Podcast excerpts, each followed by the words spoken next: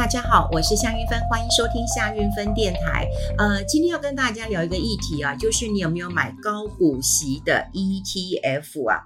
呃，台湾拥有高股息的 ETF 啊，其实非常非常的多。那么最近啊，现在看到大概有呃，光高股息的 ETF 有三百万人有啊，这是呃叫呃这个金管会的一个资料。那这两天呢，呃，我看到一个讯息，就是金管会要管了。哎，金管会超前部署啊！之前我们节目是不是有跟大家讲过了？就是这个分红保单，那么最近呢又重出江湖了。然后呢，金管会啊也这次也是超前部署了啊，就是说，哎，你们要讲清楚啊，分红保单不是立刻买就立刻分红啊，要讲清楚啊。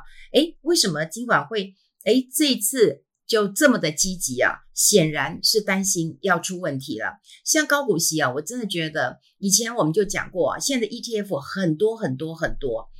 那呃，在 ETF 买的时候，你都会觉得说，哎，我们台湾就喜欢要有配息，所以你今天有一个高股息的不够，我还要更更多的哈。以前我们也讲过，有低波动的高股息，总之就是要有钱哈，有配息，你就会觉得很高兴。那现在。今晚会发现一个问题啊，也就是说，很多的业者是滥用平准金来配息，好，然后呢，这个大家都会知道啊，就什么叫平准金啊？其实后来我发现，交易所哎，它的资料真的很多。当然有一些我们的听众朋友也好，或一般投资人也好，大概都比较不喜欢呃查资料哈。我后来发现，哎，交易所他们的一个。呃，收益型的平准基金讲得非常非常的好哈，讲得非常好。那为什么会有这种平准金？好，为什么要有平准金？这是每一个人都喜欢买啊高股息的 ETF 嘛哈。那如果说他这个交易所的案例啊，他就讲就是说，哎，如果他都是一百亿的规模，一百亿的规模哈，那领到的这个股利大概是五亿。那配息的时候，是不是大概就可以配发现金股息，就是五趴嘛？你五亿除以一百亿嘛，对不对？因为一百亿是你的规模嘛，五亿是你的股利，所以你是不是可以领到五趴？可是如果很多人来买呢？好，这档 ETF 高股息，每个人都说不错啊。好，那你又不是说我今天先来后到，后面就不能买，后面当然可以买。好，可以买的说，哇，它变五百亿了。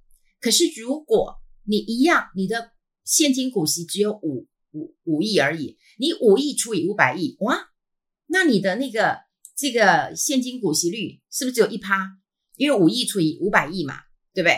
那就这一趴，你就觉得不公平？为什么那么多人买？应该要限制，对不对？我们又不像百货公司一样，人多了我们就不准买了，哈，那大家都可以买的。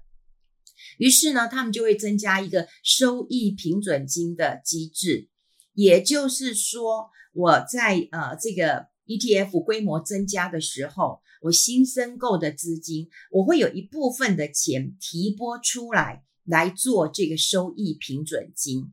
好，假设了哈，假设他今天有提拨二十亿出来做这个收益平准金，那一样啊，我今天的这个啊、呃、现金股息还是五亿，那加上刚提拨的二十亿，我是不是二十五亿？那我二十五亿去除以五百亿，因为变成五百亿的人来买了嘛？那我是不是就可以把这个呃现金股息的一个配息率维持在五趴嘛？好，这个讲得非常非常的一个清楚了。所以现呃对于这个收益平准金本来是好意，但现在出现一个问题啊，也就是平准金啊，有一些投信他们讲得很好，我这个。平准金啊，很像是一个蓄水池嘛，因为太多人来买，那买了以后呢，我的现金股息这个如果只有这么多，那我配出去的钱不会不就让我的这个呃这个股息的这个殖利率配息率就下降了吗？好，所以我要有点蓄水池，万一这个池水不够的时候，对不对？干旱的时候，我可以舀一点水过去。可大家不是哦，大家把这个蓄水池当成是水库，尽量用吧，尽量用吧。所以今晚会也发现一件问题啊，你是不是挖东墙补西墙啊？你是不是就跟大家讲这个高配息，就你这配息呢是配哪里来？就配到你的平准金，你的平准金就是你自己啊。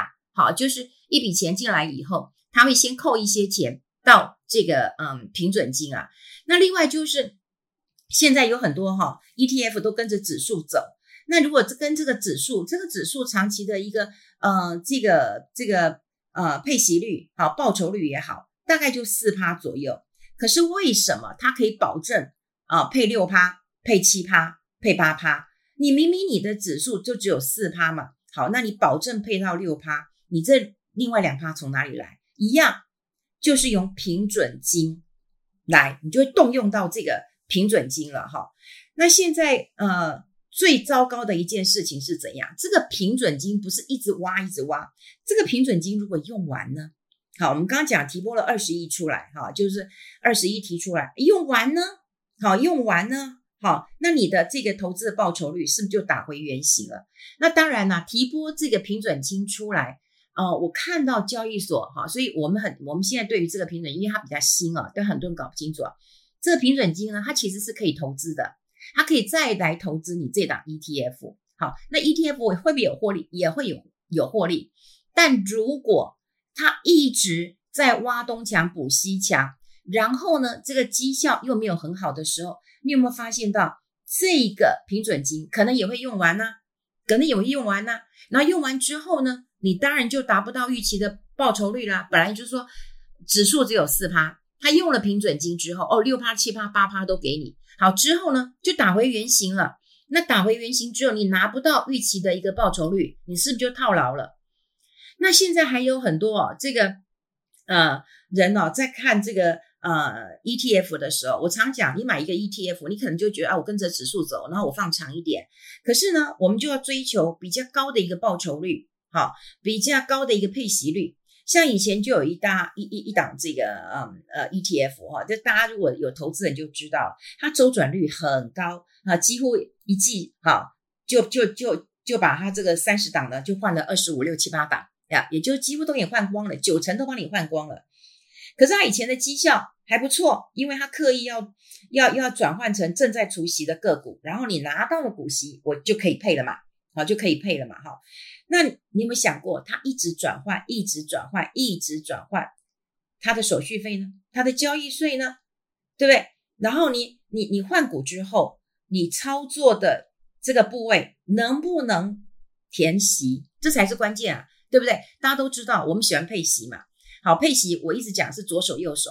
今天配息之后呢，对，你钱拿走了，但股价也下来了，你必须填息了，你这个这个钱才算你真正扎扎实实的到手的。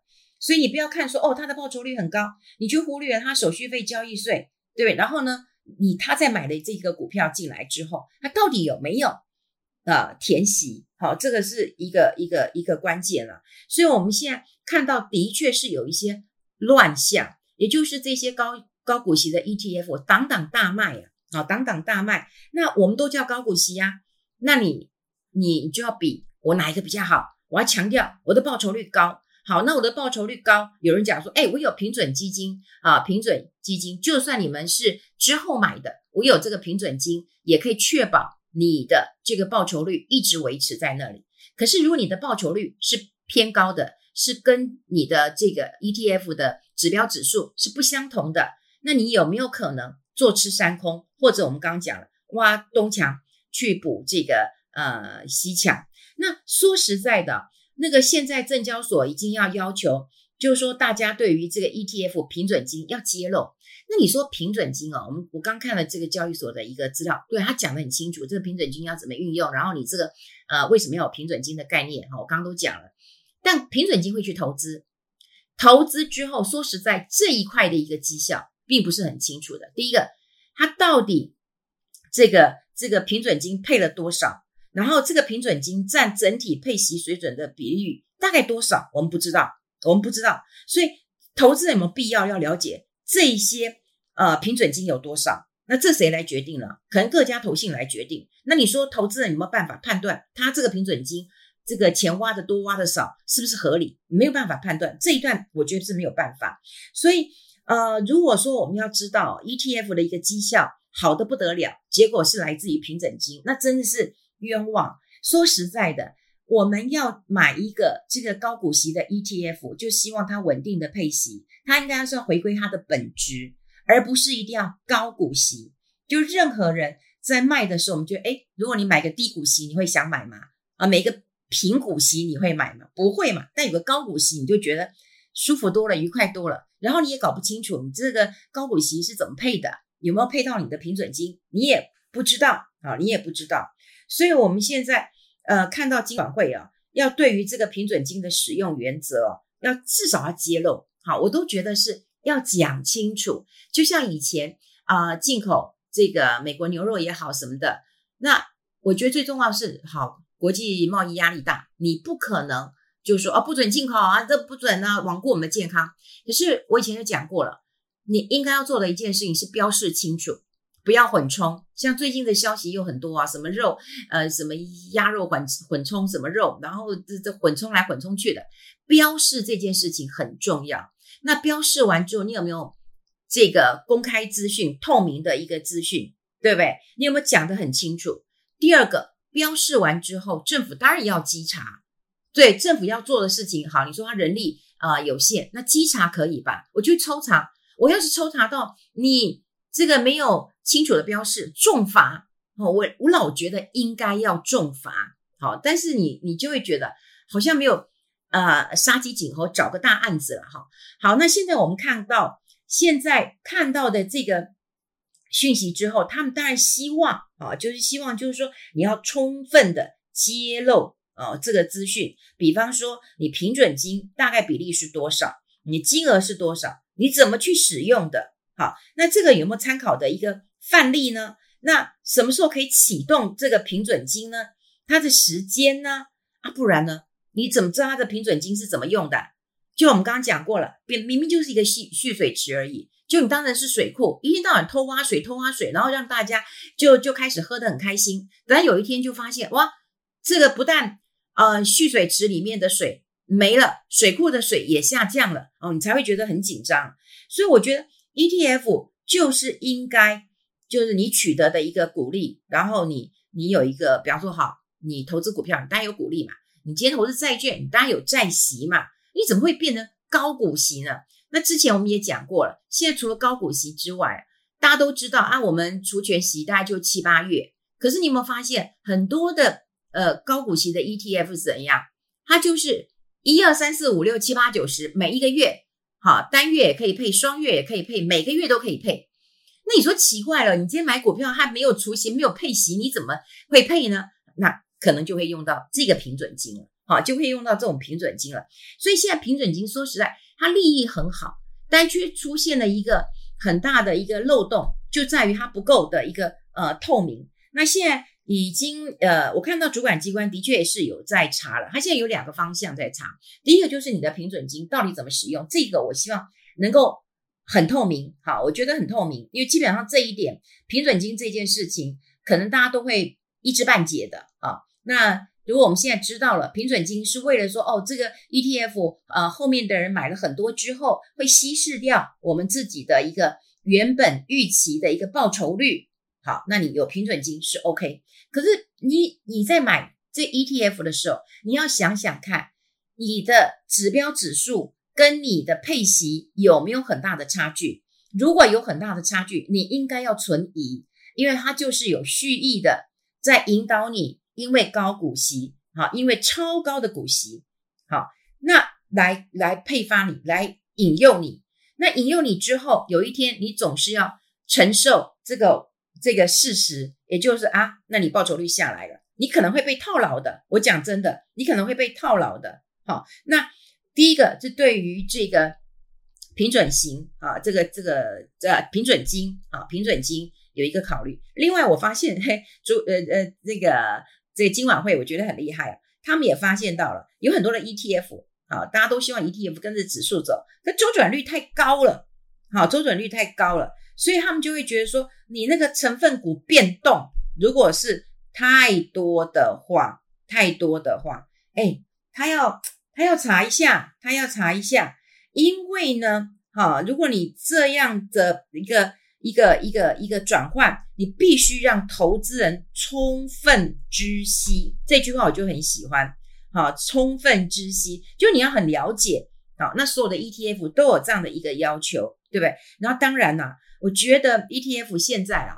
呃，我今天其实看到一个呃，跟我的朋友在讨论，我们喝了下午茶在讨论，也就是台湾的 ETF 啊，现在你看大家都说 ETF 赞赞赞，棒棒棒的，然后 ETF 二十年之后，的确，呃，这个也为台湾的一个新的金融商品，但是奠下一个历史的一个地位了。那接下来 ETF 要怎么走呢？我们今天看到有一个趋势，也就是 ETF 以后会变成一种主动型的这个 ETF 了。过去我们都讲说这些都是被动型的，那被动型的 ETF 呢，手续费比较低，被动型的管理，然后呢，方便你做一个比较中长期的一个布局。好，那如果是你是高手，也可以，你可以转换率高一点，因为有一些是杠杆倍数的，对不对？有一些有两倍的或正向反向的，它手续费比比较低，你看啊，可以做一些避险的。所以你长期的人，你也可以享受，比方说我什么都不懂啊，我就买个指数型，跟着指数走。要不然就是我积极型的人，那我就去买杠杆的，我去买反向的啊，我去做一个操作，做一个避险。但现在我觉得做到大家神经错乱，就会觉得说 ETF 好好好，棒棒棒，呃，高股息 ETF 更好，那高配息更好，配得越高越好，就到最后要配肉配配这么多的肉给你吃，于是我就要想办法从消费者这边割一点肉，所以你可能吃到自己的肉，然后就觉得自己很棒。那这是主管机关真的是要查。不过你说主管机关查不胜查了哈，你就是你你有没有稽核？我觉得这是一个关键。那未来呢？呃，这个 ETF 还要有就是主动型。主动型过去我们讲说，台湾的共共同基金真可怜呐、啊。好，这个共同基金在被 ETF 打挂之后，我不得不说一句公道话：台湾的共呃这个这个共同基金其绩效都不错。你说台股的绩效一年二三十趴都是很正常。你说 ETF 有这么好的绩效吗？没有。但就现在，ETF 是一个关键的一个流量密码，哈，就觉得你讲 ETF，大家都觉得比较信；你讲共和基金，大家都说，哎呦，不相信。那现在 ETF 呃发展又有这种主动型哦，也就是说，它可以自己来挑一档基呃这个这个股票的组合来发这样的 ETF 了。好，那你有没有这样的一个一个一个能耐？好，来来呃决定你自己适不适合买这一档主动型的 ETF。那与其买这种主动型的 ETF，跟买这种主动型的共同基金，你会选哪一个？好，这以后我觉得我们可以好好讨论一下。所以我觉得啊，呃，ETF 真的不是我们所谓家里的常备良药。有了这三个字，白花油、万金油、小护士，哈，ETF 就是万用单了，不是这个意思，而是还是要了解一下你买的 ETF 到底是一个什么样的成分跟组合，你是放长的吗？那你放长的，你在乎他每个月要配息给你吗？你不在乎，那你希望你长期投入，那你就不要去争取那种很高的、高到不可思议的。那如果说这个高到不可思议，然后又有平准金，你又吃到你的肉，然后到时候买了三年五载之后，哇，当时被骗了，那又来不及了。好，所以这个问题。蛮大的，那还好，主管机关这次我有给他拍拍手了，就觉得嗯，他要来先查这件事情了哈，所以提醒大家稍微留意一下了哈。好，今天跟大家分享在这边，我们下次见喽，拜拜。